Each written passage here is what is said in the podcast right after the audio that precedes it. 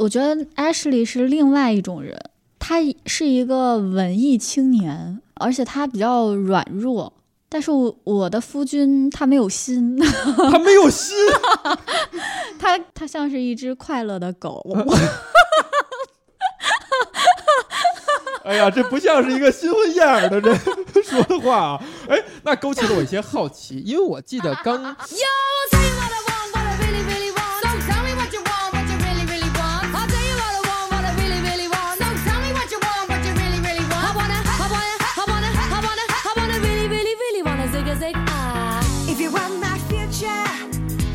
让你背唐诗，你会先想到什么？我今天来的路上就看见今天的月亮特别的圆哦，然后一个妈妈带着一个小女孩，她俩骑着自行车，然后那个妈妈说：“你看那个月亮像什么？”那个小女孩没说话，她妈说：“你看像不像个白玉盘？” 然后我就开始想这个诗。叫小时不识月，呼作白玉盘。哎呦，可以啊！我连听都没听过，这么有文化的，一扫你在我心目中的形象了。我以为谭瑞是一个不读书不看报的人呢。我确实是一个不读书不看报的人，所以当你邀请我来这个播客的时候，还仔细看了一下前面这些期。确实没看错你哈，是一个做事儿很认真的人。这不是来展示我的浅薄吗？白玉盘是怎么？是小时候学过吗？小时候真的学过。咱们差了好几代人呢，所以可能你们那课本早就跟我们不一样了。那首诗我真的没听过，但是这确实体现了你的特点，你能记住学过的东西，但是在这种读书看报上，你不会额外的干这些事儿，只要被动的干了，你还是能记住的。我只能。记住别人要求我做的事情，无法自主的去探索，挺好的哈。你还研究了一下我的播客，大概翻了一下，发现好多期，你已经做很久了。那相当于其实我们之前公示的时候，你已经开始做这块研究这块。那个时候咱们提过，这是一个段子。我说我在做播客，但是我没。着重说，就是有一搭无一搭，那就不宅时期。然后呢，那个那个时候，谭瑞你就问了我一个问题，你说你播客有多少粉丝？我就想了想，全网加起来有个那么一两千吧，那也挺多的。然后你的下一个反应就就是说啊，我的公众号是一万一万多关注，我深刻的记得那个场景，你知道吗？刻薄呀，非常认真的啊，我的公众号，你这个关联你都自己就给跳过去了，我怎么这么刻薄呢？哎，但是现在不这样了。嗯，那你也许还这样，你知道吗？也许我现在还这样，但是你当时没有嘲讽的意思，你知道吗？非常认真，非常认真啊！我的公众号有一万多，还是两万多粉丝？你现在公众号有多少粉丝？我现在公众号因为长时间不运营，已经掉到五千人了。所以你如果之前要是大概浏览了宽马路的话，你会觉得把它推荐给什么样的人？哦，我有个朋友，就是他是。一位博士，但是他业余爱好都是看电影，我会推荐给这样的人。我们两个是每年都相约在北影节，可能一年就见一次面。那一次面就是一起去北影节看电影，每次都是他抢票，他特别懂。因为我看那个电影，我都是像一张白纸一样进去了，但是他是对那个电影前因后果啊，包括周边啊，都了解非常清楚的。我觉得这样的文艺人士非常适合读。所以你北影节只是为了跟这个朋友会面？我也是想学习一下吧，但是真的很多次我都是那个电影我听都没听过进去看的。在你看来，宽马路是一个文艺的人有可能听的？对，或者是有一些文艺并且自诩为知识分子的人。这句话刻薄不刻薄？刚才可能还起到了推荐的作用，现在你 你起到了冒冒犯听众的作用。没有，就是有些人哦，这个和我们今天要聊的电影还是有点关系的。那就不说了，那我们就进入正题了哈。好的。要叫小谭吗？小谭，谈恋爱同学都行。谈恋爱同学是你主攻的花名吗？是。谈恋爱同学呢，也有一档自己的冉冉升起的播客哈，在某平台上是播客新星，叫做《普通女孩进阶》。其实这个节目我本来是想要，因为经常见朋友，嗯，两个人见面之后总会聊天，又觉得聊天挺精彩的，所以我决定。把每次见朋友的契机正好录一期内容出来。可能我觉得大部分做播客的人都有类似的初衷。你非常自信的觉得这个聊得很精彩。呃，是的。事实证明，结果也是这样的哈。嗯，是这样的。主要是因为我不是认为我聊天很精彩，而是因为你的朋友很精彩。我的朋友，比如说，如果两咱们两个人录播客，咱们俩录十期，可能这是真要见真本事。但如果你有一次见这个朋友的机会，你聊聊他的职场生涯，嗯，聊聊他的专业，聊聊他的感兴趣的地方和他的成长，他就是一期很完整的节目。精彩程度可能就在第一次这样的播客里面呈现了百分之八十。因为我们的主题叫做成长方面嘛，个人成长方面，所以去聊他的职业生涯，可能是更符合更年轻一点的朋友关注的点。我们宽马路呢，首先听友非常少啊，非常少，而且好像感觉年轻的听友也更少了，所以不知道给大家推荐谈恋爱同学这个普通女孩是否能够对大家的胃口。但我想说的是，说我每期都听，看看现在年轻人都在干嘛。哎，是的，都已经沦落到说这样的话了。哎呀，不行不行不行，要把这个删了啊。然后然后那个，我跟我跟谈恋爱同学，我们算是曾经共事过。然后我可以非常负责的，在离开那个环境下，我留下的几个锦囊之一，就是说，哎呀，谈恋爱同学将来一定是我们这些人里边，在这儿奋斗的最好、最有出息的那个人。说过类似这样的话吧？说过，说过，说过。你是否只能说马里老师离开了我们之后？我在用实际行动怀念着马丽老师，用实际行动怀念着我，怀这个不好理解了，不好理。让你的这番呃预言吧，能够成能够实现。哎，现在可以算是实现吗？当然不能算了，基本上算吧，因为大部分人又都离开这个环境了，这个流动率太高了。这这个我现在这个预言仍然不会更改哈，一定是这样的。非常看好谈恋爱同学，给我留下最。初的印象呢，就是，呃，有用的东西他会捕捉到，或者说，无论是有用也好，没用也好，还是一套完整的说辞也好，他都会捕捉到。就这种像海绵一样的吸收的能力，不是捧你，确实叹为观止啊，很少能够见到。你自己认意识到你身上有这样的特点吗？没有，没有，靠靠您的慧眼识珠。这个互相捧的太那个，太那个，呃，痕迹太太重了啊！当知道呃小谭，呃谈恋爱同学太长了。当知道小谭在做自己在做播客的时候，我就跟我的这个朋友说，我说一定要趁小谭火之前哈，赶紧约他来录音。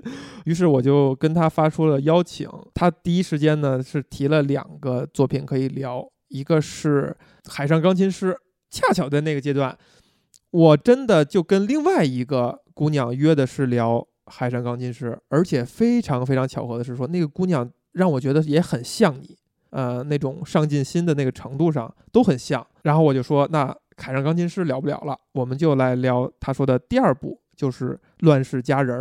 我把这个信息呢也转达给我说聊海上钢琴师的那姑娘，她说我其实也很想聊乱世佳人，所以你们俩可能是失散多年的 姐妹也说不定哈。因为其实我觉得上进心比较强的人，嗯，不会都喜欢海上钢琴师吧？因为我真真的不觉得这部电影是一个那样的电影。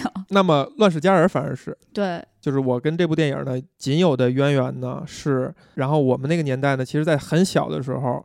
是会听到家里的人谈论这个电影的，因为它好像是很早，呃，无论是在电视上还是怎么样，就是老一代的人看过的一部美国引进的片儿，呃，甚至有这种配音，很有意思。是说这些人名都会用一种中国人的人名的命名的方式去命名，哈，郝思嘉、白瑞德。所以听我妈妈和小姨似乎是提过这样的电影，就在我非常小的时候。然后再有印象呢，就是我上高中的时候，我们的语文课有一个环节，就是每个人轮着来给大家推荐一部你喜欢的书，名著也好，什么也好都可以。那我们中学生呢，其实推荐的都是属于那种经久不衰的作品了。那当时印象很深，就有一个班里有一个女生给大家推荐的是《飘》，就是《乱世佳人》这个这本书。当时给我的印象是说呢，这个书这故事我好像隐约知道，但是我非常莫名其妙，就是这本书在。呃，女同学当中的认知程度如此之高，坐在这个课堂上都会附和这个女生。呃，无论是提到一些人名啊，提到一些情节，包括他们用这种星星眼、桃花眼去看待白瑞德这个名字，或者说提到这个形象。呃，然后呢，其实就是后来我集中的看过一些相对老一点的经典的好莱坞电影。当我看《乱世佳人》的时候，我反而有一点失望，看的不太耐烦。也没觉得很好看，比较奇怪，为什么这个电影会得了那么多奖，然后这个书会那么受欢迎，有一点这种奇怪。但是那个时候是可能是我大学的时候啊，再到后来呢，就是我这十多年身边无论是工作环境还是呃女朋友或者说约会的女生，他们经常会提到《乱世佳人》。曾经有一任女朋友，在我跟她聊一件什么事儿，我开玩笑说了一个类似于 “I don't give a shit”，然后他就立刻说说这个就是《乱世佳人》最后白瑞德跟郝思嘉说啊什么 “Frankly, my dear, I don't give a damn”，然后他就重复这个台词，就是他说印象很深。他到此为止，他也没有对这东西产生评论，但是就感觉这个东西在他脑海当中印象太深了。然后再有就是有不喜欢电影的，平常不怎么看的。当你问他最喜欢哪部电影的时候，他会说：“哎，你看我朋友圈的封面，我一看就是斯嘉丽最后的那个镜头，明天会是更好的一天。”所以在我印象里边，就是这部电影好像女生或者女性朋友或者女士们，呃，有一种额外的、格外的情感和情愫在。其实我和马老师差不多，我和这部电影也有很多的接触。嗯，比如说我上小学的时候就知道它的原著是一部世界名著。那个时候我翻开这本书，然后看到郝思嘉的并不那么出众的美貌。有一对什么浅笑的梨窝，我就看不下去了。书上你是通过描述性文字这样说的吗？还是说插图啊？呃，当时就是文字，就是文字，觉得有点难以读下去。哦，文字是这样写的，就是它并不美貌的，就它并不有惊人的美貌啊。嗯，但是电影里确实它是有惊人的美貌的。哎，就是存在着一个我的一个疑惑，就是在我最开始或者说停留的印象，我真的没有觉得。就是郝思嘉的扮演者绯闻丽是惊世大美人，就我可能从小就带着这样的疑惑，就是为什么大家我妈我小姨在提到这部电影的时候都会说斯嘉丽很很好看，直到我们决定聊这个电影，我又去看的时候，第一遍是属于没太专心，那第二遍就是认认真真看的时候，真的才发现。哎呀，这个费雯丽实在是太美了，太漂亮了，太好看了。这个你也可以谴责为一个男性的一个浅薄，或者说 就是非常幼稚、非常晚熟也好，真的是在后来才发现这个女人身上的那种魅力。我不知道这么说算不算有点不够政治正确？当然不会，我也是上了高中之后，然后有一个女同学非常喜欢这部电影，然后疯狂的推荐。嗯，正好我们考试结束之后。然后当时也是因为年少无知，对美貌的浅薄，错过了他，发现原来小学的自己还是那么的不懂事儿，然后就看了这部电影。那那个时候，因为这部电影太长了，嗯，所以在网站上它是以上下两部来上映的，所以我看到第一部上的时候，就欲罢不能的看起了下。啊，他对你而言是在第一集就把你击中了。对，呃，可能一开始它的节奏确实是缓慢的，嗯，然后表现那种南方美国南方的那种生活，但是在上半集已经把这个人物的复杂的命运给展现出来了。当他挖到那个胡萝卜，然后对着红土地。发誓诅咒，说自己哪怕去偷去抢，嗯，再也不要忍饥挨饿的时候，你还是很震撼的。你非常想看到这个人接下来是如何行动的。这个我也在回想哈，就是当年我在第一次看的时候，为什么会会没有觉得他很好啊？当然，我揭示的谜底就是这次我重看的时候，我真觉得这是一部太精看的、太太棒的一部作品了。我回想我当年的时候，可能真的就是因为那段时间。呃，已经被现代的电影看了很多，熟悉了。你是说训练了也好，还是怎么样了也好，就是你觉得这个《乱世佳人》四零年上映吧，这样一部电影呢，在你看来就太古典了。无论是从表演上啊，电影的手法上啊，可能都显得没有那么潮。你就有的时候就会觉得有点不耐烦。你说你在高中的时候看的时候，在那之前你是已经看过了很多电影，或者甚至是好莱坞的电影吗？或者现代的电影吗？因为我上高中快毕业的时候，已经有漫威的系列电影出现了。哎呀，你看看这个年代代际差异，哎呀。对，所以那个时候的电影语言确实是和我们看到的《乱世佳人》是不一样的。还是说你根本就没想这些事儿？其实你确实是很不一样的，因为你上来就是不一样的。你看它电影很长，将近四个小时。如果分上下部的话，上部电影有两个小时，但是它一上来的时候是将近四分钟的。空白，对，就是一个空镜，然后是算是序幕吧，给你放一个音乐，放音乐，然后是所有的演职人员表，这个前面的空白就达到六分钟，嗯。你就会感觉到这是一个有年代的片子。你甚至可以想象他为什么有这么长的前奏，他可能是在等人稀稀拉拉的走进剧场，现在就是咱们播广告来等大家入场，嘿 对甚至说他在。他如果电影完全连起来的话，它中间的那个中间的休息也是很长的，可能就是因为电影太长了，所以大家要去该方便的方便，该吃点东西吃点东西。你一打开它，你就知道它是部老电影。那你为什么在高中的时候能忍受这几四分钟也好，六分钟也好的开场呢？我高中的时候看了很多老电影，主要是那个时候沉醉于女明星的个人魅力。啊像那个时候，我集中看了一些像奥黛丽·赫本的那个《哎，罗马假日》，嗯，因为那个时机女明星的魅力特别的特别吧，所以它吸引着你去看更多的类似的片子。那你觉得你那个时候对于女明星的关注是出于一种什么样的？因为那个时候几乎把那个年代的女明星神化了。比如说那个时候我们开始用人人网，然后经啊常会出现这些古典女明星的，呃，无论是赫本和她的纪梵希好朋友啊，什么蝴蝶胸针啊，这些这些可能存在的这些小故事吧。所以就几乎还有梦露啊，还有凯瑟琳赫本呀、当时就是。凯瑟琳·赫本，嗯，把他们这些小故事编排的特别好，所以你会找一些老电影看。这些东西你激发了一些兴趣，因为他们真的是很美的，嗯，呃，然后你是有一些对未来的向往的，因为高中女生大家的生活都是灰秃秃的。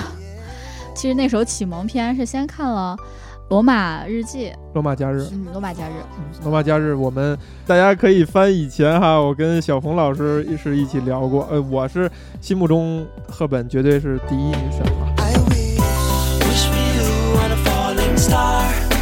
wondering where you are.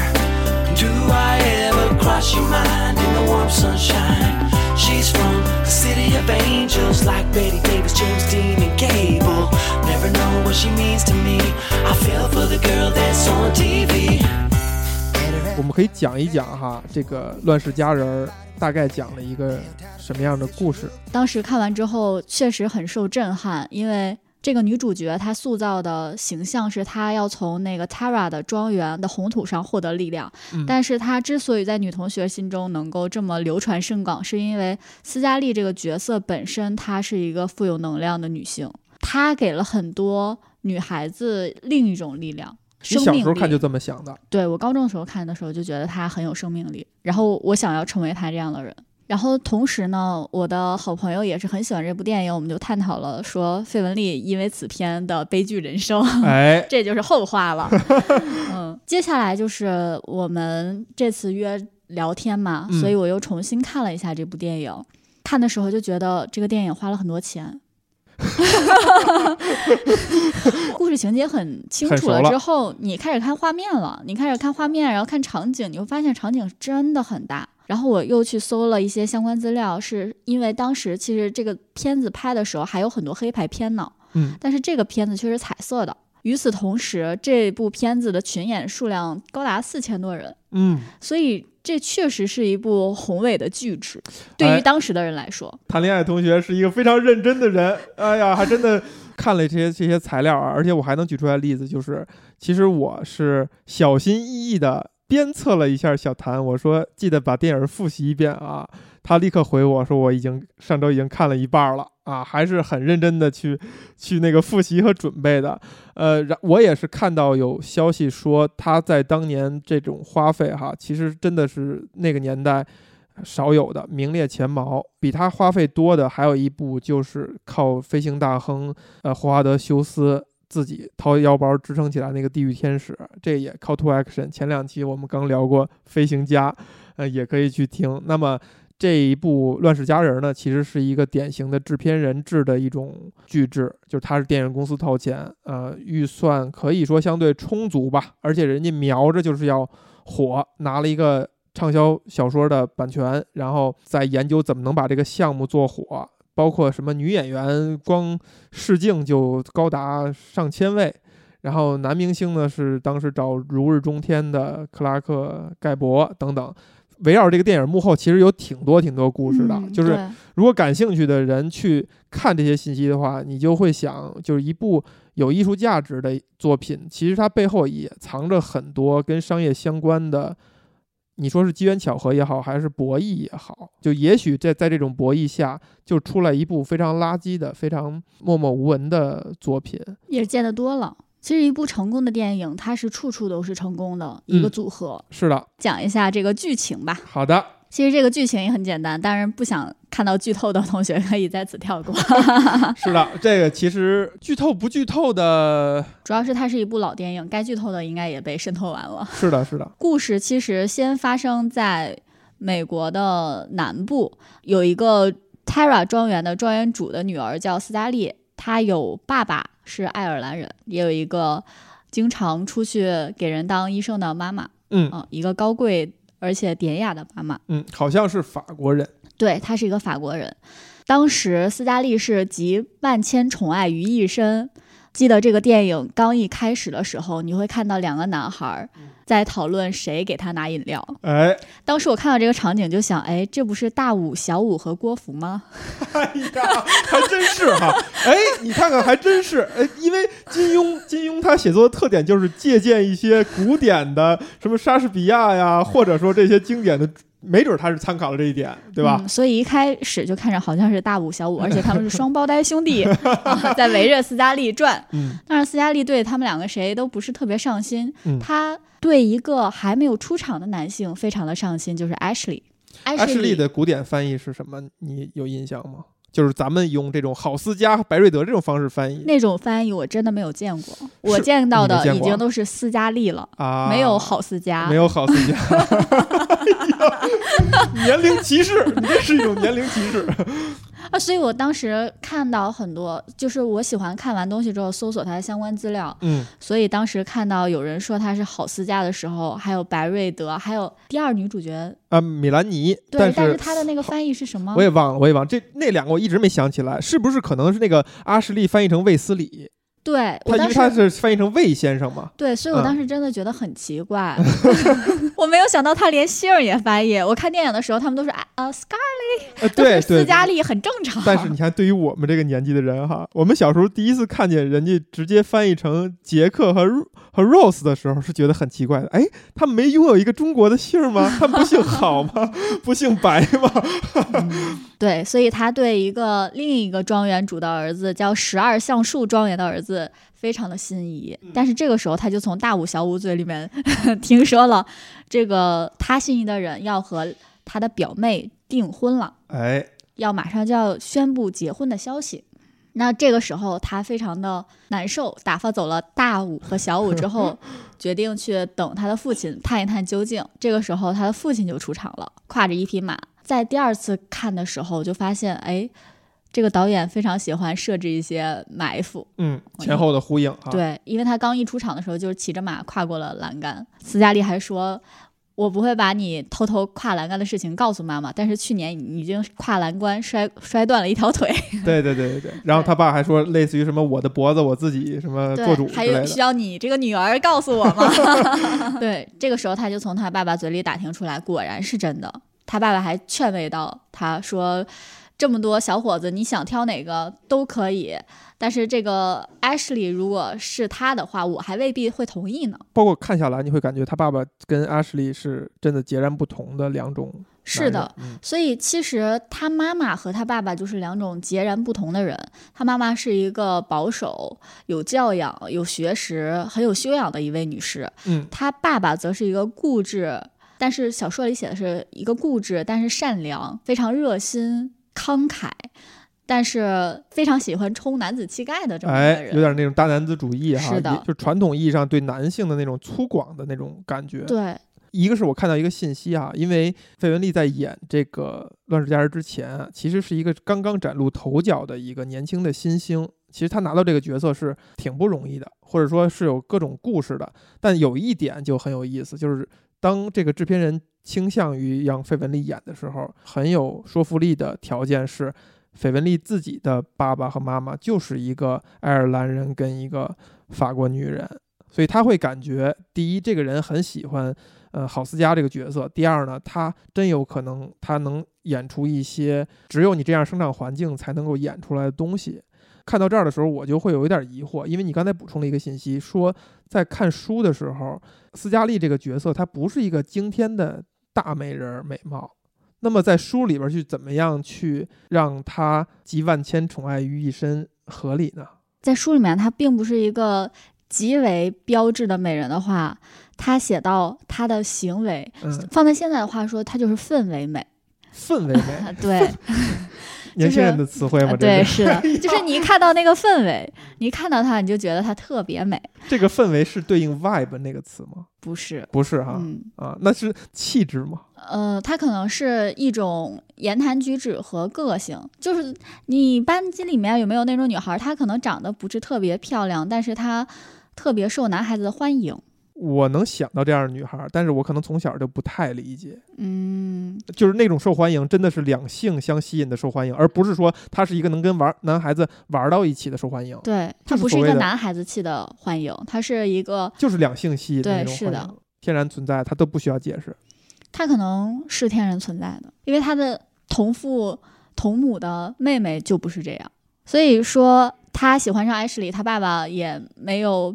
表示太多，只是让他断了这个念头，别给他丢人。嗯，那个时候，其实大家对女孩子要求都是淑女，对男孩子要求都是绅士，因为美国南方是一个相对来说比较 old school 的一个地方。传统保守，是的，嗯，当天他就参加了呃十二橡树庄园的宴会，呃，在这个宴会上，他见到了艾什莉以及 Ashley 要结婚的人，我们就叫她梅兰梅兰妮。他见到梅兰妮之后，发现哦，我们观众也会发现梅兰妮是一个特别 kind 的人，嗯特别的，nice nice，上来就说斯嘉丽，我非常喜欢你的活力，能见到你真是太好了。但是后来我们就发现，他果然也不是一个装出来的伪善，对，她是真正的，他是真正的圣母。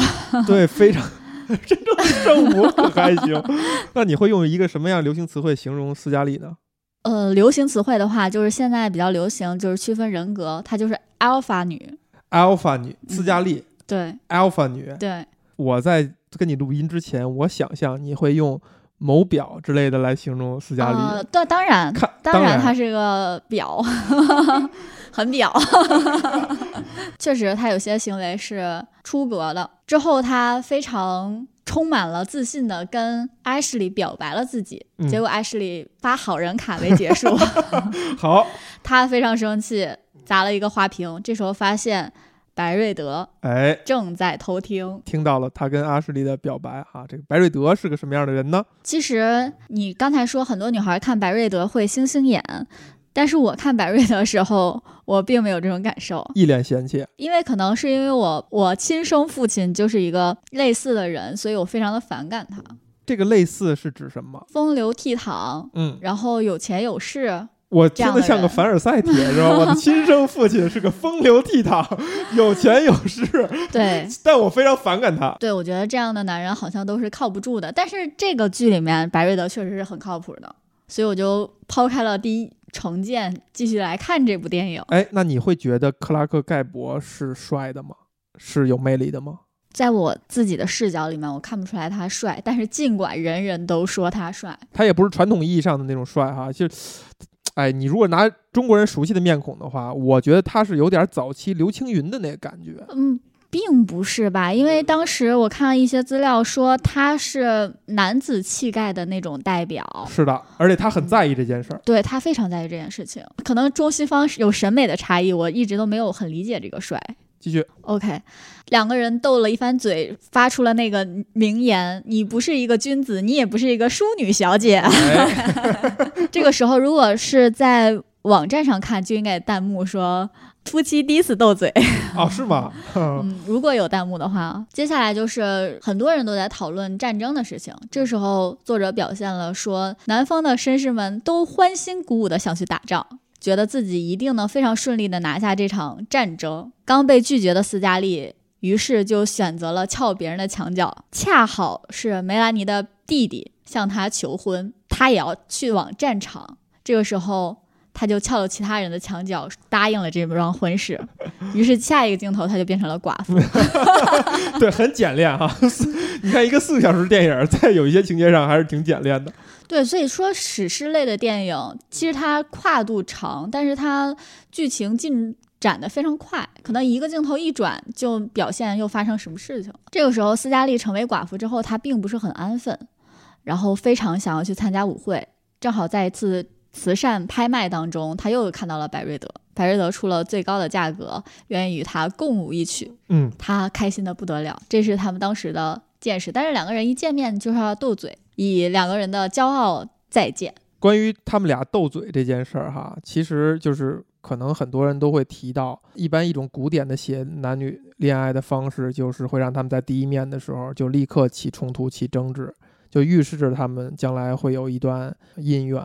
好像是因为《傲慢与偏见》也是这样的。傲慢与偏见也是这样，包括我曾经在博客里举过例子，就是罗琳在写罗恩和赫敏见面的时候，也是已经埋下这样伏笔了。哪怕他之后，他因为这个演赫敏的艾玛沃森太漂亮了，他觉得他更想把赫敏写给哈利，但是发现已经无法更改了。嗯，也是因为这样的情景。你觉得这是一种陈词滥调呢，还是它是事件的事情的真相？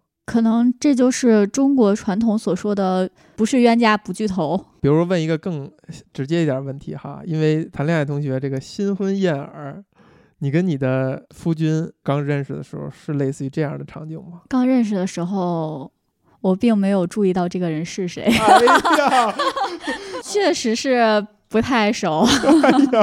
在举到白瑞德的时候，你说你的亲生父亲嗯，是个类似这样的人，那么最后你选的这位夫君是否是完全不是这样的人。就是逆着来的？对，他就是个阿什利，呃，因为阿什利可能跟斯嘉丽的爸爸是所谓的截截然然相相反，也和白瑞德截然相反。对白瑞德可能跟他爸爸是很像的一个类型，或者说在大方向上是是比较像的。也不是，我觉得 Ashley 是另外一种人，他是一个文艺青年，而且他比较软弱。但是我我的夫君他没有心，他没有心，他他既不追求那些高雅的文艺的生活，他像是一只快乐的狗。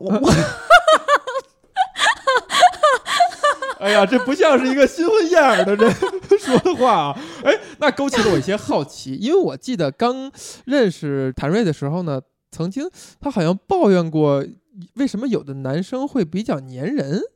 这个是在抱怨你现在的夫君吗？也不是，我是在抱怨一种现象，哦，一种现象。对一种就是谈恋爱都得你死我活，呃，黏糊来黏糊去的这种现象，我讨厌这种现象。那继续，结果这个时候战争打响了，南方越来越节节败退，他们所驻扎的亚特兰大已经不行了。恰好这个时候，梅兰妮要生孩子，已经当兵的艾什利远在他乡也帮不上忙。斯嘉丽绝望的情况下，就承担了这个角色，然后他要接生，并且要转移。这个其实有一个大前提，就是，呃，其实电影刚开始在讲这个斯嘉丽是怎么样看待梅兰妮呢？他觉得她是一个非常做作的装的人他那个词叫“孤低孤底，good 加了一个 y，” 是吧对，？就是假装好。他其实内心深处是比较反感梅兰妮的，再加上他们俩又算是某种意义上的情敌，但是在这块儿的情节就是他真的是发自内心的，可能就愿意去照顾了。当时他是有机会跟着姑妈一起逃走的，是的，但是姑妈走了，就是分毫之间，他选择了留下。嗯，其实斯嘉丽有一些共同点，就是他还没有意识到，他可能非常爱这个人，非常爱梅兰妮。对他可能对他也是有一定的依赖的，因为梅兰妮是和他妈妈一样的人，梅兰妮是和他妈妈一样的人，但是他却不能承认，也意识不到。那你觉得，呃，斯嘉丽对她妈妈是一种什么样的情感呢？她其实很敬畏她妈妈。像他们庄园破败之后，斯嘉丽做了很多出格的事情，她一直在说：“还好我妈妈没有看到这些。”是，嗯，她是其实对她妈妈充满了敬畏的，因为她妈妈的教育嘛，让她成为一个淑女，所以她的行为一直是按照淑女的这样的行为去做，嗯，但是她的内心却有她爸爸那样的遗传，就是非常的这种东西是来自于他爸爸的遗传，还是来自于他某种意义上想反叛一下他妈妈？对，所以他其实代表着两方的这种结合，他的行为和内心是有一定的扭曲的。那他对梅兰妮是其实他可能没有意识到，他是内心既需要梅兰梅兰妮，然后也是非常的爱她。到最后的时候，他可能才明白这件事情。于是，在绝望之中，在战火纷飞之中，他们需要一架马车。这个时候，他们的黑人怎么说？黑奴对，那个时候就是黑奴了，嗯就是他们家的类似于佣人吧，仆人。对，嗯就去找白瑞德。白瑞德说没有车给他，结果最后还是驾了一辆车来救他们。回家回到一半的时候，白瑞德说：“我不能回去了，我不能送你们了。”这个时候，斯嘉丽把他又羞辱了一番。两个人在战火中吻别，嗯，斯嘉丽就拉着梅兰妮拉 驾着马车往家里赶。这个时候发现家已经不是家的样子了，十二橡树庄园已经完全的摧毁了。但是还好，Tara 庄园还在。这个时候他发现，原来他的妈妈已经去世了。他的爸爸因为他妈妈去世，精神遭受了打击，现在像一个小孩一样。家里没有任何吃的，已经被北方的军队的人搜刮干净了。于是他就开始去了那棵橡树下，看着红土，挖出了一个胡萝卜，咬了几口，又实在受不了，吐了出来。嗯，抓着红土发誓说：“我哪怕忍饥挨饿，我也再也不要过这样的日子了。嗯，其实是你第一遍看的时候你最有感触的一个情节了”。对，是的，这就是上半部已经动荡开始了。然后你就会非常期待他接下来的行动是什么。然后下一幕一开始，果然他两个妹妹还有他们家的人在棉花地里面摘棉花。他妹妹生病了，他还抽他妹妹耳刮子，让他继续好好工作。是，就是逼着他妹妹，因为他们之前都是受人服侍的娇小姐，是，哪受过这样的苦呀？但是他妹妹就是想抱怨，也想回去休息，嗯，结果他上来就啪给他一个耳刮子。哎，对这块儿也有一个小的对比，就是在战争刚开始的时候，其实他们这些这些大小姐哈也要去帮忙，比如说在这个战地医院里边去当个临时的护士之类的。那个时候其实有一个小的情节，就是就是这个斯嘉丽她看到了，比如有一个士兵要锯腿啊，那个惨状，那些恶心的场景等等的，她也是一种拂袖的说我不干了，我受不了这种嗯味道也好啊，面对死亡啊这种惨状，他就甩甩脸子要不干了就离开了，回到他们住处，才发现他的姑妈要要逃走之类的这样的情节。但是到了此刻以后，他是那个能够说服大家要坚持下去，忘掉自己一个大小姐的身份，去干这些实际的活儿，是的，也是有这样一个转变。有一个转变，但是更深的转变是一开始这个农场里面，电影在最开头，在这个农场里面就有干活的人，但是全都是黑人。是，唱着歌，摘着棉花。这些小姐都在讨论说，一上来斯嘉丽就说战争是不会发生的，你们再讨论战争的事情，我就对我就生气了，我就回去了，太无聊了。结果最后战争就发生在他们眼前，他们还输了。所以在这个时候。呃，北方人和他们之前的旧相识可能都想吞掉 Tara 的这个庄园，嗯，就给他们开了一笔三百美元的税金，但是可能斯嘉丽身上只有十美元，他没有办法又去监狱中找到白瑞德，说能不能借我点钱。那那个时候他想要穿的漂亮一点去，然后用自己的女性魅力给自己增加砝码，但是没有任何布料了，他就把那个窗帘儿嗯给摘下来，做了一件儿非常漂亮的衣服。所以我们家的那个窗帘儿都是墨绿色的。这对你有这这种细节上也有影响。啊，对，所以我后来就觉得那种墨绿色的那种丝绒特别高贵，哎，特别喜从这儿欢。影响的吗？，对，真的是从这儿真的很喜欢。然后他到了监狱之后，先没对瑞德说自己是来借钱，只是说说自己现在过得很好，只是很想他，担心他，很有手段哈，对，很有手段。瑞德正感感。非常感动的时候，一摸他的手，说：“这是一双干粗活的手 你是不是要来管我借钱嗯，？”然后斯嘉丽被识破，就大怒，恼羞成怒。恼羞成怒。出门之后，发现自己可能要成为的妹夫已经成为了一个小老板，并且有一些钱。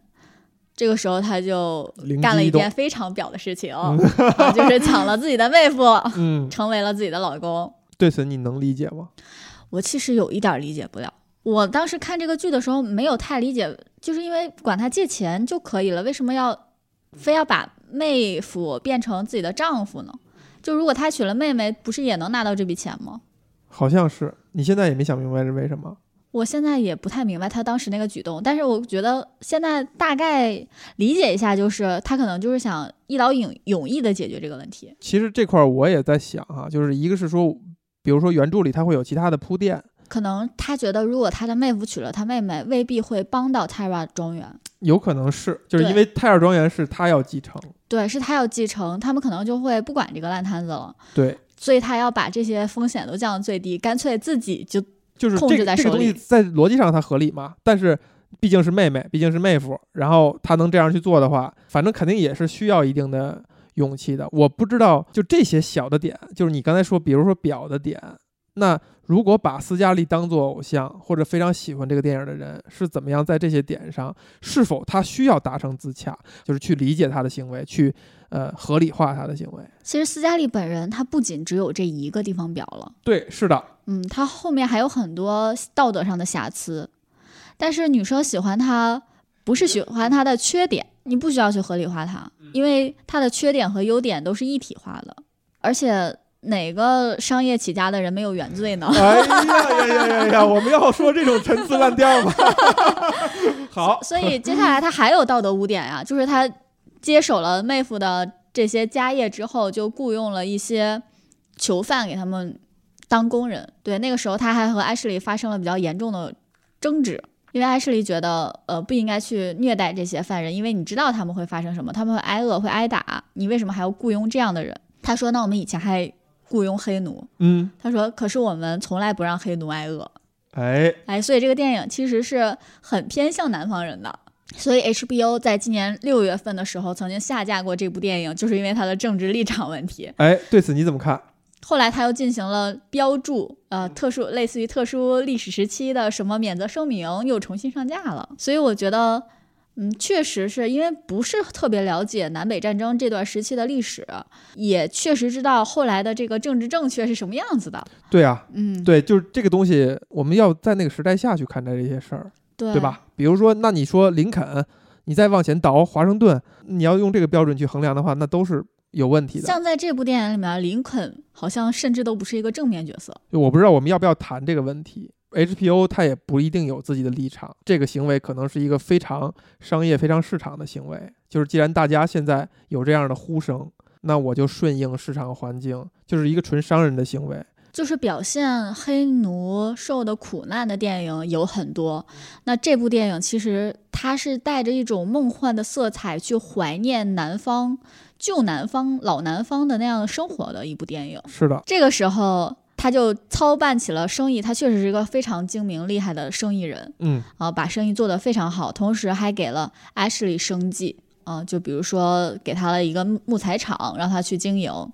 Ashley 一直在说我自己不擅长这些，甚至有一次说我要回纽约，但是都被他阻止了，因为他内心觉得我还是很爱这个人的，嗯，我想要让他在自己的身边。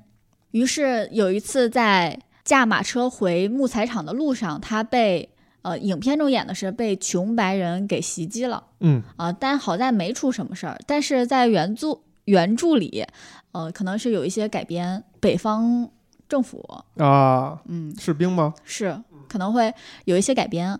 然后这个时候，她的第二任丈夫和艾什莉加入了这个秘密组织，就去把那些人收拾了一顿。结果，她的第二任丈夫因此而死了，她再一次成为了寡妇。你为什么要笑？之前有一个互联网的段子，就是说，嗯，为什么有些女企业家都是死了丈夫的？说离婚都显得这人不够狠。原来梗在这儿，是吧？那你觉得它是因果关系吗？嗯，或者说把它当做一种因果关系吗？可能只有当寡妇的女人才迫于生计出来做生意，嗯，成功的概率也比较高。这个时候，白瑞德又回来了，他说了一句话，说我这次要向你求婚。虽然尽管之前他声称自己是不婚主义者，嗯，他求婚的理由也非常的耐人寻味。他说，因为你现在有钱了，你可能不会再有求于我了，所以我这次来必须要把你弄到手。哎，哎。你怎么理解？我觉得其实白瑞德在上一次的时候，呃，可能在监狱里面，因为他也说了，如果你在监狱里再多待一会儿，那数百万美元都是你的。可能那个时候白瑞德可能两个人语言不合之后，他又眼睁睁看到自己喜欢的女生嫁给了其他他不爱的人，嗯，他可能内心也是受到了一定的冲击，而且他还调侃他说：“你怎么总是嫁给自己不爱的人 关于他们俩的这种几次纠葛啊，其实，在一开始的时候，他们刚见面的时候，呃，反正我觉得可以抽象理解为一见钟情，就是说双方都注意到了。比如白瑞德注视着这个这个女人，当跟她能对话的时候，就说我们其实很像或怎么样，嗯就他已经清醒的认识到这一点了。那斯嘉丽呢，其实在电影当中，她其实是说她注意到这个人，然后她还问身边的女伴说那人是谁。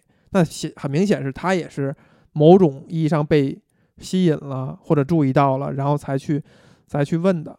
然后中间他们虽然拌嘴啊、吵架、放互相撂狠话呀，但是你感觉这个这个纠葛就一直在，就是也有解读说，他们俩在内心深处是同样的一种色调、一种一种人，所以才会相互吸引。那刚才你提到这个情节，就是白瑞德求婚也好，或者说去说，呃，你现在有钱了，所以我才觉得我可以结婚，以及他不婚主义，他变成是一个向人求婚的这个人，这种论述的方式，这种说辞。是会赢得女生的星星眼吗？就是会觉得哇，这故事其实白瑞德也一直都不肯好好承认他是爱斯嘉丽的。对，我就指的是这种论述方式。如果我们跳出来看，把它当那个故事哈，就不钻在故事里，就这样去讲故事。男主角他是这样的纠结的、半煎熬的、欲罢不能的，被女性，当然看这书可能会有自我投射，被你吸引，被你抓着，是不是会更博得女性观众的喜爱？主要是因为我们站在上帝视角，我们知道这个瑞德的真心，但是我们如果不站在上帝视角的话，可能也不会吧，除非看在他钱的面子上。哎，对啊，就在你觉得你在中学的时候、高中的时候看的时候，你就没有产生哦太陶醉于他们俩之间的这个关系，我一直不是那样的女生，还是说我刚才形容的已经是非常呃刻板印象的女性观众会看这个书、这个故事的反应了？有些人就是喜欢那种大叔的，就是那种很有魅力的。其实就抽象成他不婚，他过眼云烟，就对你啊，最后哎呀还是纠结来纠结去，最后还是 不行，直接拜倒在石头裙下。就这种论述，就特别其实是很很甜腻的一种论述方式，但它是不是就是特管用？因为我现在在想啊，比如说我中学时候那些女生，她喜欢这个作品。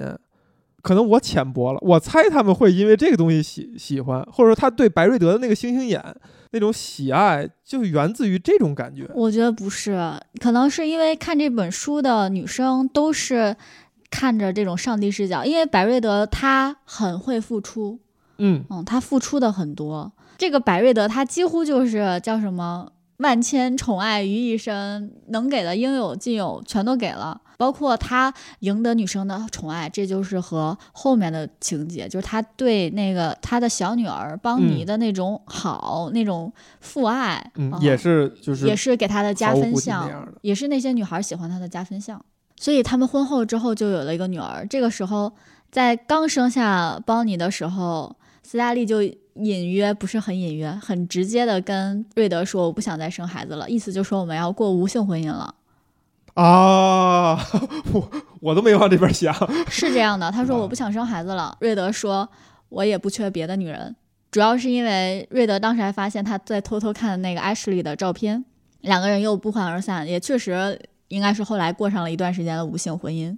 呃，所以瑞德就把自己全部的感情给了自己的女儿，因为他觉得这个邦尼就像是小时候的斯嘉丽一样，但是没有经过战火和那些不好事情的洗礼，嗯，她的天真可爱，一切的感觉可能都像一个小的斯嘉丽，所以他就对这个女儿就是倾注了所有，倾注了所有。后来他就带了邦尼去了英国，想要逃离这个斯嘉丽这这个环境。他其实在纠结的点就是斯嘉丽永远无法忘怀阿什利。但是去英国之前还发生过一件事情，是斯嘉丽以朋友的角度和艾什莉拥抱在了一起，结果被他妹妹看见了，流言蜚语传的满城都是。呃，瑞德逼斯嘉丽去参加当天晚上艾什莉的生日宴会，说不是为了你自己，嗯，为了帮你你必须去，我不能让他有一个被流言蜚语缠绕的妈妈。哎，你去现现场来澄清一下这件事情。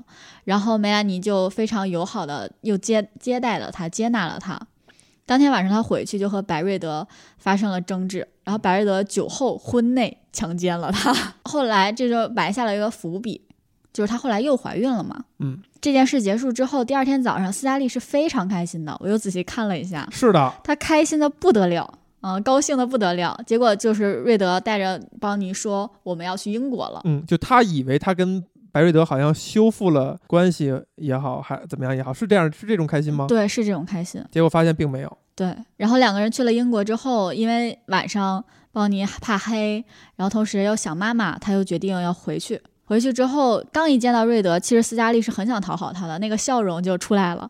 结果瑞德上来就讽刺了他，他说我怀孕了，他说那是你，那是我的孩子吗？哎，哎，讽刺了一番。这 Scarly 想去扑他，结果摔下楼梯又流产了。再后来就是非常的意外，邦尼骑马跨栏杆也摔死了。我当时就觉得对斯嘉丽来说这个特别残忍，因为他爸爸就是骑马摔栏杆摔死的。嗯，是的，嗯，就是小女儿的死，其实对双方的这个打击都实在太大了。白瑞德不肯让邦尼下葬，就请黑妈妈就请梅兰妮来劝白瑞德，白瑞德就听他的话，把他的女儿下葬了。结果梅兰妮也是生孩子去世了嘛。嗯，呃，他在临终前还嘱咐了 Scarly 说可以照顾好 Ashley，嗯，就像你曾经照顾我一样的照顾好她。但是永远不要让他知道。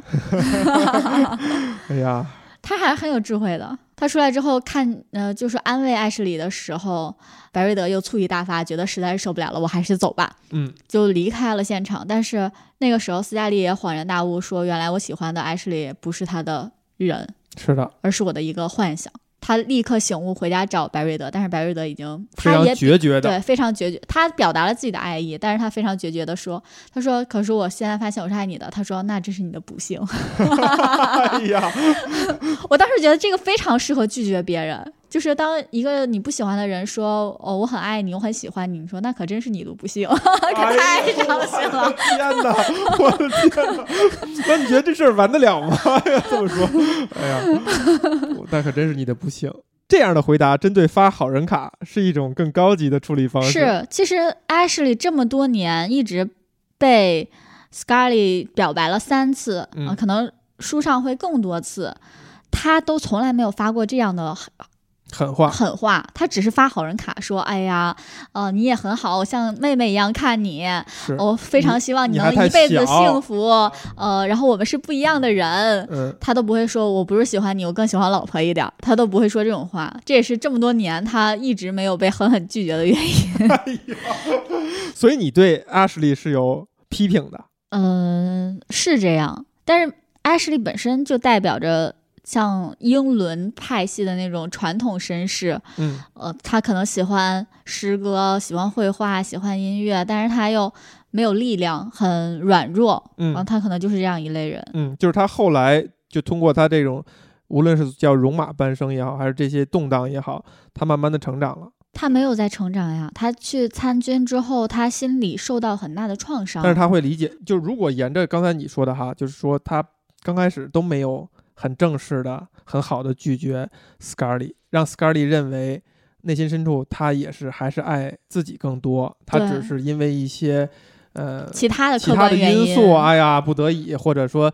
呃在纠结在选择，最后选择了梅兰妮，那还是爱他的，包括。他们俩也有接吻的镜头，你感觉阿什利好像也可情不自禁啊，是的，其实 Ashley 应该是在内心也喜欢斯嘉丽，嗯，但是他知道自己无法掌控他，也不敢去跟他发生什么，所以他一直是也是摇摆不定的。是人总会摇摆嘛。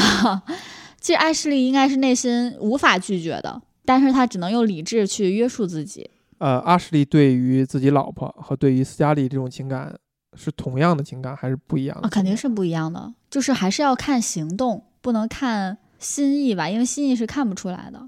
所以我就是觉得那如果让你选的话，哪个是爱呢？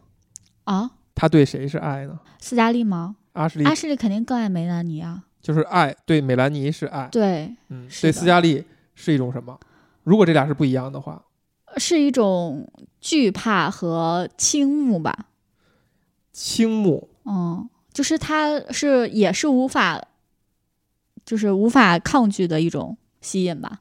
所以其实我是觉得，呃，斯斯嘉丽是非常幸运的，因为你看这个书里面的人都是非常爱她的，嗯无论是就是艾什莉是想爱但是不敢伸出手的爱，嗯梅兰妮是用自己的全部的善意和保护，就是他也很保护斯嘉丽。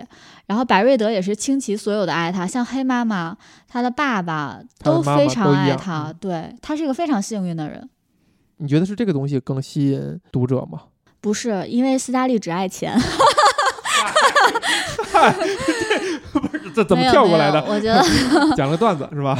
哎，斯嘉丽她更爱她自己一些，因为呃很少看到那样的女主角是一个有负面缺点，然后可能更自私自利，但是为达目的不择手段这样一个女主角。所以我当时我看的时候我就想，哎，如果斯嘉丽没有那么爱艾什莉，她是不是就是走上人生巅峰了呢？他没有爱那个幻想中的艾什莉，他是不是就没有软肋了呢？后来我就想，那没有这个软肋的斯嘉丽是谁呢？那可能脑海中第一个就想法说，她很像那个《白夜行》的女主，就唐泽雪穗。嗯，然后我一看，说哦，原来那个唐泽雪穗就是照着斯嘉丽写的。啊，嗯，但是唐泽雪穗确实她没有爱过任何人，嗯，除了她自己。你现在对这个电影的感觉跟你高中时候是一样的吗？对这个女主角吧，对对斯嗯嘉丽，高中的时候是想成为她，然后现在是你更理解她、明白她。哪怕在你那个时候，你已经能看到这些，就比如像你刚才形容哈，她身上有很多缺点，为达目的不择手段，誓不罢休，只爱自己。如果再进一步，她接受了她爸爸的观点，她要爱这片土地，爱钱，爱这个她这个事业，知晓这一切，你还是觉得你想成为她。对，而且我高中的时候一直特别想成为唐泽雪穗。真的吗？我那时候是这样想的，但是非常不幸，就是，呃，我走上了一条就是还会爱别人的道路，没有成为那么狠的人。然后我我这次看这部电影，我感觉，呃，如果第一次看电影是看剧情、嗯，看角色的话，那这次电影你可能看的又是配角的那些反应，嗯，这里面的所有的配角也都非常的精彩。是的，黑妈妈的扮演者，哎，他最后是他拿了最佳女配角，对，是他拿到最佳女配角，。就是梅兰妮这个演员，呃，他们俩是共同竞争，梅兰妮这个演员是最后没拿到，给了黑妈妈，她就是几乎算是很早的就黑人能够拿到是第一个，第一个嗯，那个时候还要去领奖，还要把它隔离开。啊，嗯还有这样的事儿哈。这个演员好像以前也是一个很有名儿的，是的，是的。是最后结尾是不是还没讲完？之后他们俩回去，这不是决绝的离开了吗？决绝的离开了，就发生了一段经典的对话哈，对就其实是。呃，斯嘉丽在问说：“你走了，就他有有点激动了，说你走了以后，那我怎么办啊？那这个我该去哪儿呢？啊，啊我该嗯去哪儿啊？就是呃就是感觉他很少有进入了某一个呃大家特别不熟悉的一个状态，就是斯嘉丽这个人物。然后白瑞德说：“说我根本就不在乎，就感觉好像他内心已经纯粹的翻篇儿了。”我其实，在相当长一段时间印象里边，这个是最终的结尾。是的，但是后面不是还有吗？对，这次好像带着深深的谴责自己的浅薄和自我剖析来来看待这个这个电影的。我把那个当做了最后最终的结尾，所以我脑海当中的斯嘉丽就是一个止于一个在问我该去哪儿那样一个形象。但是最后这个东西是来了一个更圆满或者说更点题的一个收尾吧？圆满吗？两个人 B E 了，还圆满吗？你不觉得吗？是这样的，白瑞德走了之后，他发现自己曾经困扰自己的噩梦竟然成真了。在一片白茫茫的迷雾中，他想要找寻什么，嗯但是却找不到。嗯这是他之前经常做的噩梦。那这个时候，他就非常沮丧地回到了台阶上，耳边响起了他爸爸曾经对他说的话：“Tara，这个庄园的红土地就是你的力量来源。”然后 Ashley 说：“你原有比我还要重要的东西，就是这片土地。”是的，反复交叠回想着，他就抬起头来，振作自己，最后说：“明天又是新的一天。”嗯结束，Tomorrow is another day。对，本来这个小说也要叫这个名字的，但是这个状态，我又看这部电影的时候，我发现这个状态斯嘉丽不是没有过。呃，第一次在一开电影一开头的时候，别人告诉他说 Ashley 要娶别的人，他就很萎靡不振。之后在祷晚餐祷告的时候，他又自言自语，然后眼神充满激动的光芒，期待说，因为他还不知道我爱他这件事情，明天我就要去告诉他。对他的，对他的这个这个状态经常出现，所以他是一个永远有生命力和活力嗯，去应付一切难堪的事情的人。你对这个结尾你觉得很满意吗？我很满意，就是我小时候看高中的时候看完这个电影是非常失落的，因为两个人毕竟是分开了嘛。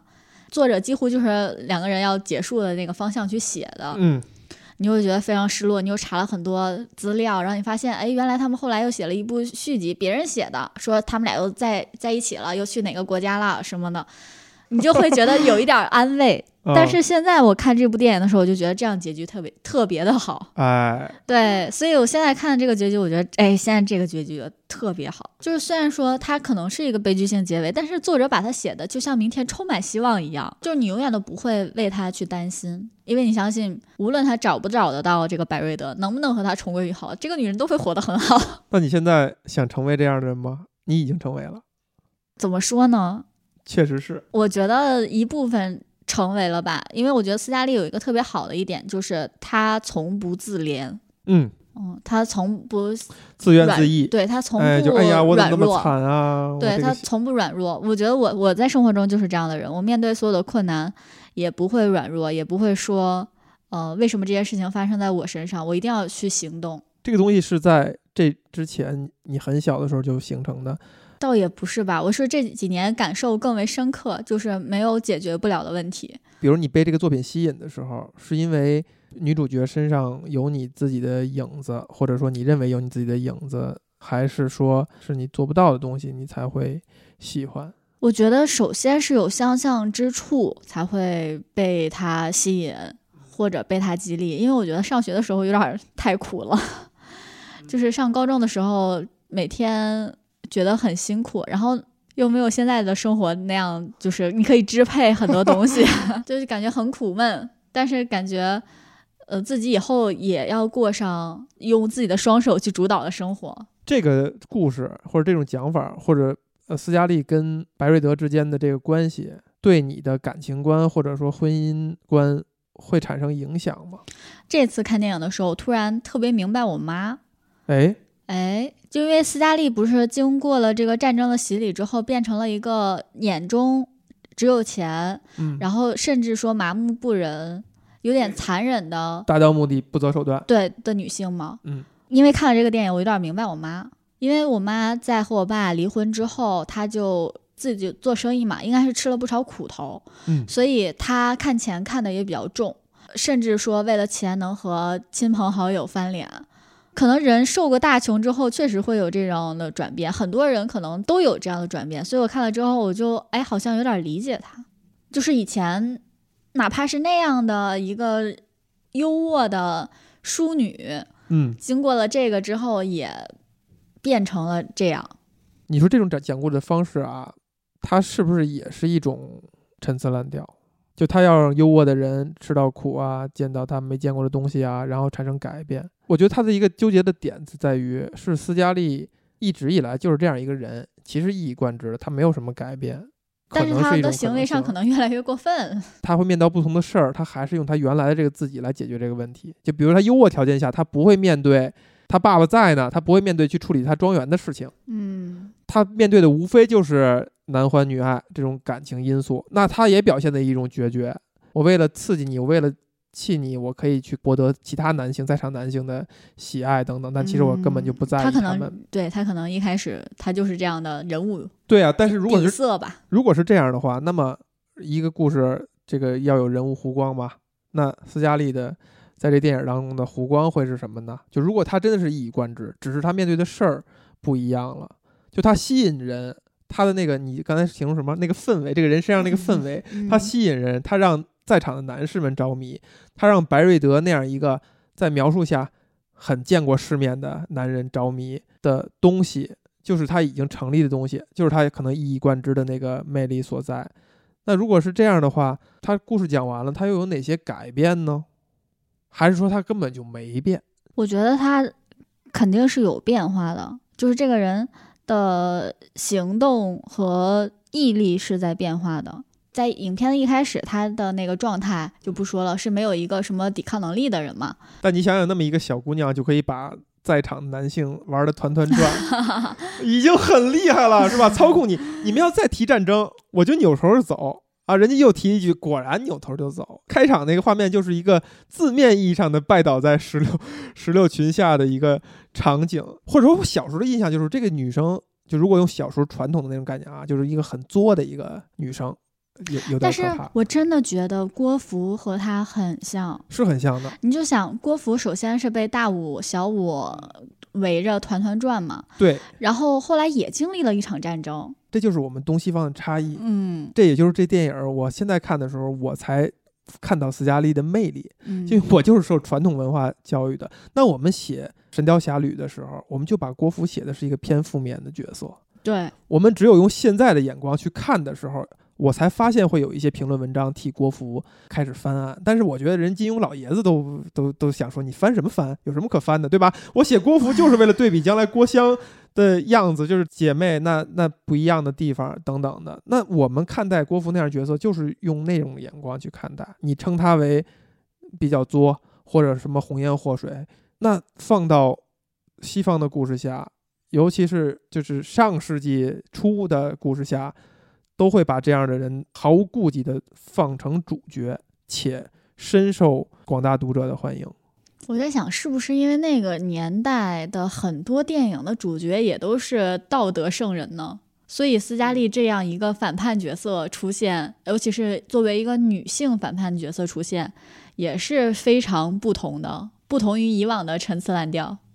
我们现在回看这个电影哈，我觉得它真是一个典型大女主电影。是的，你要真放在那个年代，那好莱坞正是男性英雄主义的盛行的一个天下。嗯你要这么看的话，是挺让人吃惊的。你不说，我还真没想这一点，因为我看到的信息是说，克拉克盖博很不满意，说为什么你们老拍斯嘉丽的戏，是吧？我本来能接受白瑞德这样一个角色，我就已经好塔大人情了。本来他就觉得白瑞德这个会败坏他的英雄气概等等等等，他我就已经能接了。最后这个电影成片看上去还是一个特别大的大女主，嗯，所以在当时应该也是一种创新，包括这个小说也是一个流行小说嘛，是一部畅销小说。对，而且是位女性作家对，啊，普遍认为她有一点半自传性质吧，就是她会写自己身上的一些感觉或者亲身经历的一些事儿。所以在当时看来，绝对不是一个陈词滥调吧？但是在我们那个年代的，那喜欢她、喜欢这本书的女生，真的是已经成熟到了跨越了一个时代。这部书和这个电影都是不能被时间淘汰的经典。不论是你们那个年代的女生，还是我，或者是更小的女孩，看这部书汲取的力量应该是一致的。嗯，就是我们欣赏斯嘉丽嗯，她的坚韧、她的强势、她的欲望和力量，正视自己的欲望。对，都是一致的。哦，而且这个书里面和电影里面，就是梅兰妮不是经常说说，我就像要是我像你一样就好了。嗯，可能很多人他天生性格就不是这样的，他可能在生活中很难去拒绝他人，或者很难为自己争取利益。可能很多人是没有这样的性格底色的，所以他去看这本书，他喜欢这个作者，或者是本身他就像这个女主角嗯投射自己，我觉得都是很有可能的。包括像梅兰妮，可能有小说里面说，我如果生个女儿，我希望她像你，而不是像我。嗯，她非常欣赏斯嘉丽。你刚才说哈，你现在这次回看，额外产生的感受是会更理解你妈。嗯，那这个会在行动上对你产生什么影响吗？倒也不会吧。这个又说回来了，就是像我不知道大家有没有看过那个《知否知否》那部电视剧，这里面女主人公对自自己不太上心的父亲说：“我比你自己更能明白你。”类似于我明白你的软弱，我明白你的不足，我知道只有最核心的利益才能打动你。嗯，我们一家人就这样糊涂糊糊涂涂的过下去吧，只是一种理解。就是理解，然后糊涂的过吧，还能怎么样呢？因为我之前有有过一段抑郁的经历，然后还把这些经历写出来，然后集合在呃一个平台上。什么时候期的事情？嗯、可能是几年前吧。然后真的有男生看了这些东西之后，就是神魂颠倒。哦，它是一种呃羡慕，呃，就是羡慕，对，就是我觉得爱是一方面吧，但是有一些盲目的爱是带着崇拜和羡慕的。嗯，我当时就觉得，可能很多人对斯嘉丽也是这样的，就是对她的那种羡慕和崇拜，导致他非常喜欢这个角色。你说的是读者还是故事当中的人物？如果是沿用你刚才那个例子的话，嗯，他得是一个性取向是女性的男人产生那种情感。倒也不是，因为我有与一些女性读者还是也是这样也是这样的，所以说精神力量是人类共同的财富吧。这个东西是你自己的经验去理解的吗？还是你猜出来的？我就是你就我或者说换的直接一点问题，就是你会不会以羡慕、崇拜的方式去爱一个人，或曾经爱过一个人？我倒是没有遇见过，但是如果比如说董明珠在我面前的话，我就是那么的爱她，我真的很喜欢她这。是个段子，这我识别这不你不不一定的，不一定是吧？那那也就是说，这种感受是你猜的，嗯，是我猜就是。你咱刚才有一个分析哈，你看斯嘉丽是因为你们在内心深处有一些地方是像的，嗯你认可他的，嗯你在看之前你就是这样做的，你就是这样的一个人了。嗯，你看可能找到了一种共鸣，或者是找到一种印证，或者是惺惺相惜。那你猜测有很多人是，哎，我做不到，就是像梅兰妮对斯嘉丽的感情那样，嗯我天然的我做不到，但是我我莫名的被这种人、这种处事方式、这种三观吸引，真诚的产生一种羡慕，而嗯去爱他或吸引他。比如说阿什利内心深处被斯嘉丽吸引的成分，可能也包含这个。嗯那白瑞德可能他被吸引的成分就包含你可能喜欢这角色的那那种成分，就是他像他们的行事风格可能有类似，它都是你做事儿经验外的东西。但是我也会，就是比如说斯嘉丽对 Ashley 的感觉也是，或者他对梅兰妮的感觉也是，因为自己不是，你觉得他也是有一种崇拜或者呃向往的，或者是就对对那种优雅绝对不是向往的吧？对他应该是怎么样，自己永远都不会变成那样，所以想要拥有吧。而且你想，斯嘉丽为什么这么多年对这个人耿耿于怀呢？我估计一是一种征服欲和好胜心，就想全郡的男人都围着他转，为什么只有一个 Ashley 我搞不定？嗯啊，可能就是一个执念。但另外也有就是他可能发现了艾什莉和他和他的父亲都是截然不同的人，嗯，有这种天然的吸引。你现在还会被这样的事情吸引吗？被和我不是和我一样的人吗？嗯，我就是这样的呀，因为我我的 我的新婚丈夫，新婚丈夫，对我新婚丈夫就是和我完全不是一样的人。他身上拥有一种我可能这辈子也不会拥有的东西，叫做没有感情。叫做像狗一样单纯的快乐。你能具体的形容一下这种像狗一样单纯的快乐吗？我跟你说，这个不是贬低的意思，呃，当然，不是所有人都能拥有这种单纯的快乐的，就是这样的人，他是拥有一定的佛性的，他是很哦自洽的。然后我不，会，他是很理性的自洽的快乐。不是，他是一个天然的快乐，而且是天然的自洽，是他自己所意识不到的。你能举一个？但是他的快乐比较单纯。我举个例子，就是我会问他说：“你难道不会生气吗？”因为我经常会生气的，气到不行。嗯，就是气到不行不行了，然后我就说，哎，他但是他生活中没有很多这种情况发生。我说那那你会刺激他吗？我说我也不会，我说挑战一下，我那你我我到点儿看看老娘能不能把你惹生气了。我说那你难道没有生气的事吗？他说也有，但是可能过一会儿就忘了。就是所以他身上有他自己的他意识不到的这样的特性，我觉得。就很天然。Ashley，呃，像梅兰妮都说过，说斯嘉丽，呃，他有自己认识不到自己的那个东西在。如果他能够认识到他自己的东西，他就不会去爱 Ashley，他就不会让这样去做选择。嗯，如果他有那种意识，他就没有那样的力量了。所以我就觉得有些人那种说的很好。天生的那种东西是确实是不同的，而且我真的就会，因为我没有，所以我比较觉得这样的情绪稳定的这种特质特别好，我特别喜欢，特别吸引我。因为我的生活中情绪起伏已经非常大了，我不希望另一个人也是这样的，那日子怎么过呢？这个你这个论述是一个非常值得羡慕的论述，很完整。当然，时间还长着呢。就是你会期待一个斯嘉丽一样的人生吗？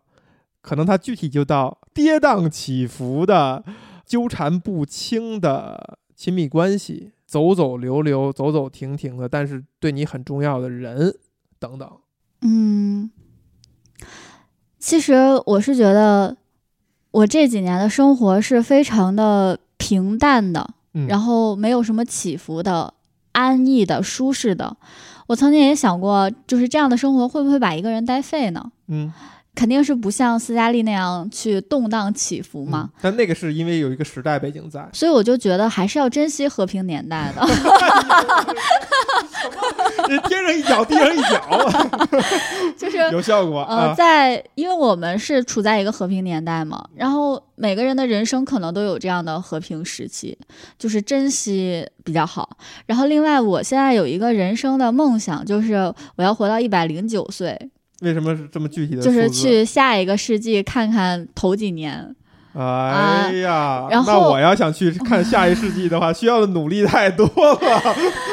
我这次看这个电影，发现了一个新的收获，就是梅兰妮的扮演者现在已经一百零三岁了。啊，我也看到这个消息啊，说她最后隐居在了巴黎，对，啊淡出人们的视野。而且她和她的妹妹的关系也非常的微妙。和她妹妹，她妹妹也是一个影后，哦，对，琼芳登，也非常的微妙。但是其实他的一生，虽然是他在电影里面演了一个圣母一样的呃有爱的人，但是其实他一生也非常的传奇，嗯就是包括因为他有一个呃他名字命名的法案，就是争取这个薪酬，对，呃就是是跟大制片公司抗衡。，对，甚至影响了整个好莱坞的这个呃劳工的这个体系。最后，他以这么长的高寿还，呃应该是还活在现在，现在。我就觉得嗯，就是很厉害。所以我觉得，如果是呃过跌宕起伏的一生，但是却短命的话，还不如过平平稳稳的一生而长寿。哎呀，就是现在其实是挺珍惜现在的。或者说你曾经有没有过一个时期是存在那种没有解决的问题，没有想清楚的问题？就像刚才我们说的，就是有一段时间我确实是比较迷茫的，然后这种迷茫甚至是带来心理问题的，所以那个时但你那个时间点，你会意识到它是个问题吗？当然认识到它是个问题，而而且那个时候我每天都在纠结，我要成为一个什么样的人，我要过怎样的一生，这样的思考那时候你会想起斯嘉丽吗？会会就是呃有在帮助吗？对在比较艰难的时刻有帮助。我我其实当时特别羡慕斯嘉丽，因为他没什么脑子，就是他不会思考，啊就是他那种无无无所畏惧的，对他来源于他没有意识到这些。对，因为他在比如说，哪怕是战争，哪怕是挨饿，你看他只是冲，对吧？他只是拿着那个红土诅咒发誓，但是他绝对不会思考说我要成为一个什么样的人，我要过怎样的一生。他只是我绝不忍饥挨饿，我要很多很多的钱。嗯，就是这种还是挺现实主义的。就马上是有一个方向的。对，所以是他是值得让人羡慕的，就是一往无前的那种勇气，是当时的我所没有的。哦，我最后我们最后再聊聊这个电影背后的悲剧故事吧。好啊，呃，费雯丽她在英国演话剧还是个小演员呢，嗯，所以在这个女主角百般争抢之后，她才缓缓登台。她第一次见导演的时候，女主角还没有定下来，但是戏已经开拍了，拍的就是亚特兰大的那场大火。嗯，一些大背景的东西。对，然后熊熊的火光映在她蓝色的眼睛里，然后导演就说：“啊、这个就是我要找的斯嘉丽。”蓝色还是绿色？呃，绿色绿色。我看书和看电影的时候，这次才意识到，就是说她的小名好像叫 Kitty，你说斯嘉丽对叫 Kitty，对，或者叫 Kitty Scarlet，就是她爸会这么叫她。简介上也写着是一个猫一样的女人。我觉得费雯丽这个演员非常的契合。哎是，呃，费雯丽她本身又娇小嘛，嗯，然后又是绿色的眼睛，然后本身他爸爸妈妈也是非常符合原著的，所以他能够成就斯嘉丽这个角色，也好像有一种命中注定。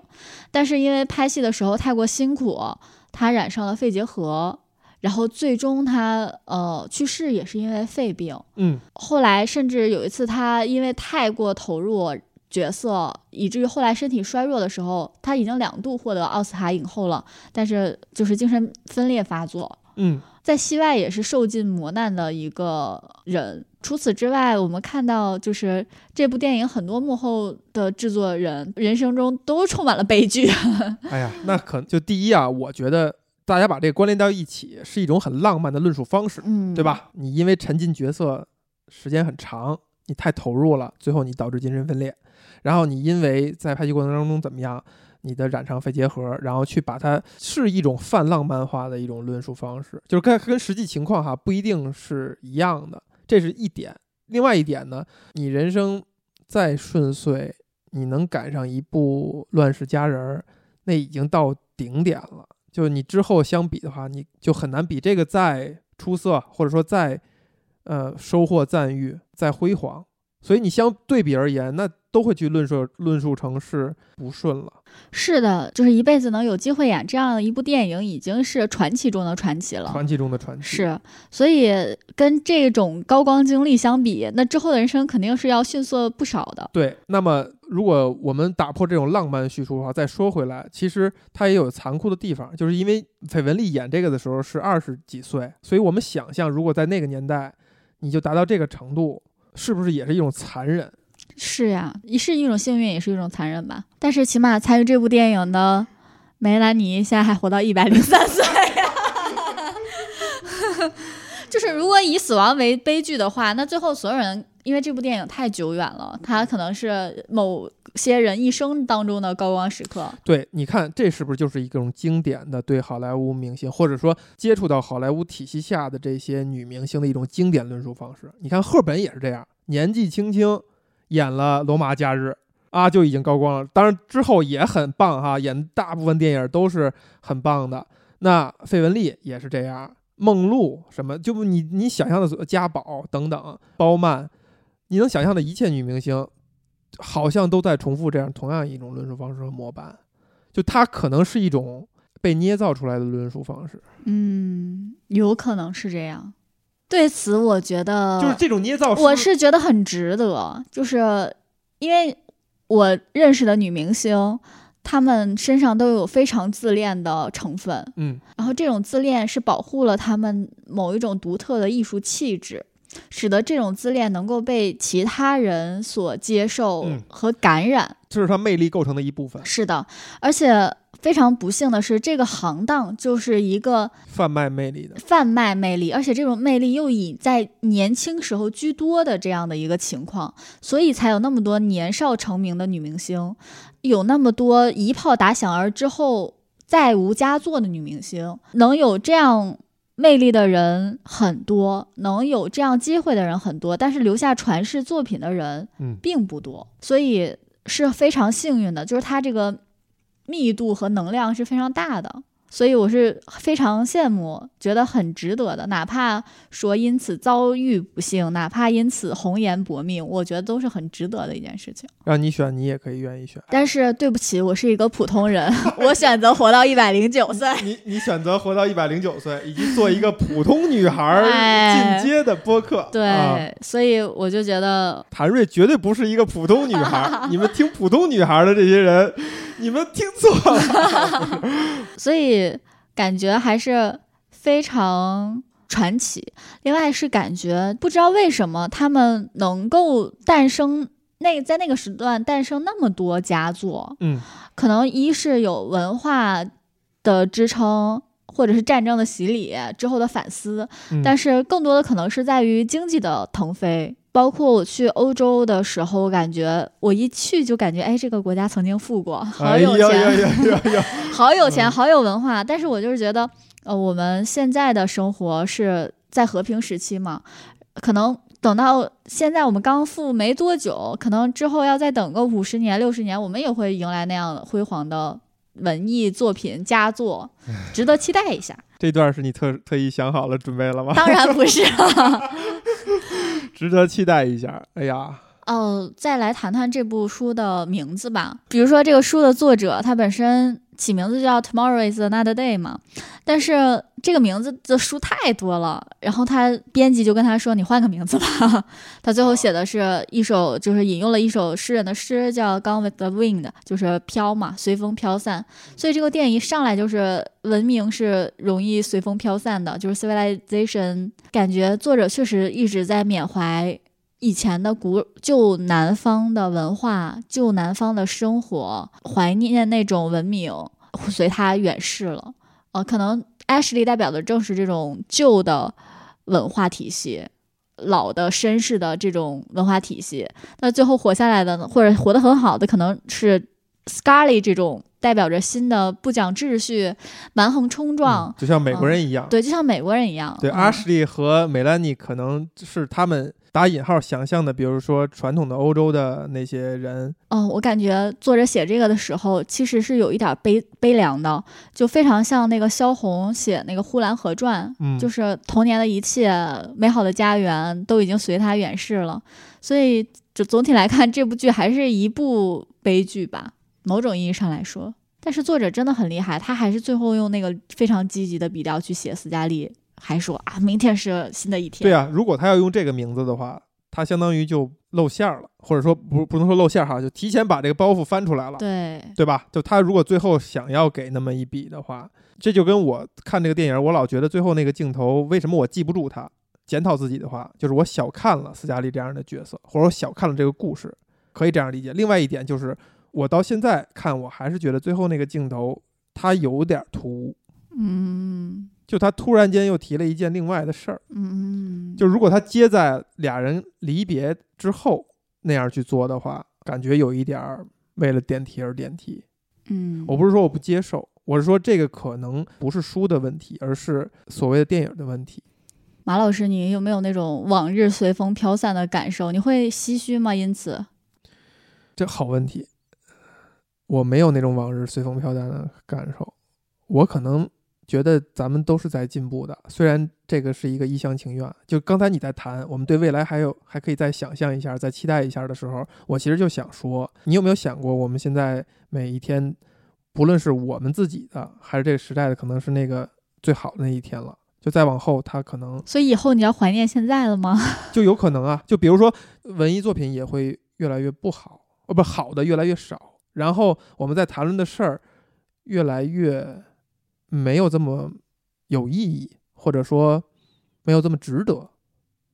嗯，就你你看啊，飘他写了一个男男女女之间的一个故事，他其实想串的是那个南北战争那个时代嘛，包括南方北方的冲突，南方人为什么会衰落，为什么会输掉这场战争等等，他会去尝试谈这种问题。那如果我们之后你再去创作作品的话，会谈什么呢？难道谈互联网兴衰吗？是吧？是什么？是怎么从？那可能我们的生活确实是无聊的。对，但是这种无聊源自于什么呢？是源自于它是一个必然的经过，还是还是哪儿出了问题？你刚才问的问题问特别好，我觉得我没啥好那个觉得什么东西随风而逝的，我也没经历过那些，没在有意识的状态下经历过一些值得怀念的东西。嗯，就是我们现在在看这个电影的时候。我也觉得斯嘉丽是非常有魅力、非常吸引人的。你觉得当大女主是完全没问题，但也许我小时候看的时候，我就会很奇怪、很诧异。那我发生这个转变，有可能不是因为，比如我长大了或者我成熟了，而就是因为时代变了。我们现在全世界都在欣赏、推崇斯嘉丽这种精神，而在我小时候那个年代，可能觉得这是一种离经叛道，有点不够传统。我们会把它当郭芙那样的形象去。对待气候变了，我还是希望能够有斯嘉丽那样的勇气去面对明天的生活，不管它是好是坏吧。那你凡尔赛一下，就是你其实已经早已拥有了，拥有什么了？你想要的这些勇气？呃，是呀，就是在于个人人格上，我觉得拥有了很多，但是在客观的，比如说学识和能力上，还有就差一个那个 Tara 庄园是吧？你就说想拥有这个。对，呃，另外就是就是爱尔兰人对于土地的那种执念，我觉得现在和很多中国人的那个买房的那个执念是一样的。中国人对于土地也是有执念的。我觉得这哎它里边有一些话是我们非常能找到共鸣的，就是只有土地是你值得拥有呃，呃，向他为之付出一拼命切啊，类似于这样。但这个我觉得恰恰是，如果勉强把咱们算一代人的话，是我们很后来才能明白的。对，咱们都不是说国土吗？就是每一寸国土都不可以少，对，那我得上网去骂他们呀。中国人对于这个房产证什么平米数一寸也不能少，这个骨子里还是有的骨，子里是有的呀，哎，骨子里还哎是有的。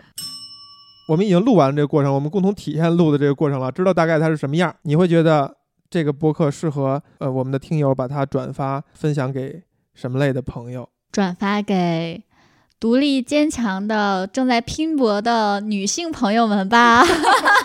哎呀，呃，沿着你这个思路，那就还得再补充一个人群，就是对独立坚强的向往斯嘉丽的，呃，暂时还不是这样的女性们。哎，我这说法危险吧？嗯，还好。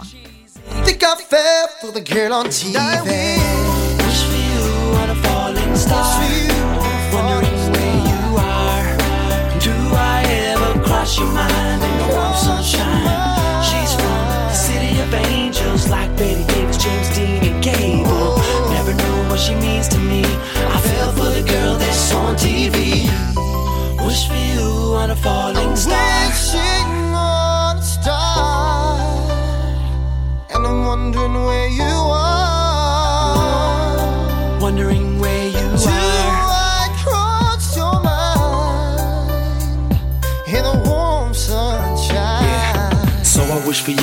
bright shining star. Everywhere I look, there you are. There you are. Was the girl in the green dress? She took my breath away. And now I look to the sky for a better day. To the beach, all in Scooby snacks. I met a fly girl and I can't relax. Never had to be on a movie screen. Cause she's a leading lady in all my dreams. Come on.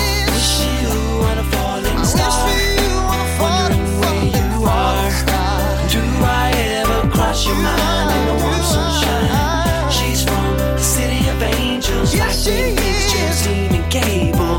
Never know what she means to me. I fell for the girl that's on TV. You a falling star. Wondering where you are. Do I ever cross your mind in the warm sunshine? She's from the city of angels, like Betty James Dean, and Cable. Never know what she means to me. I fell for the girl that's on TV.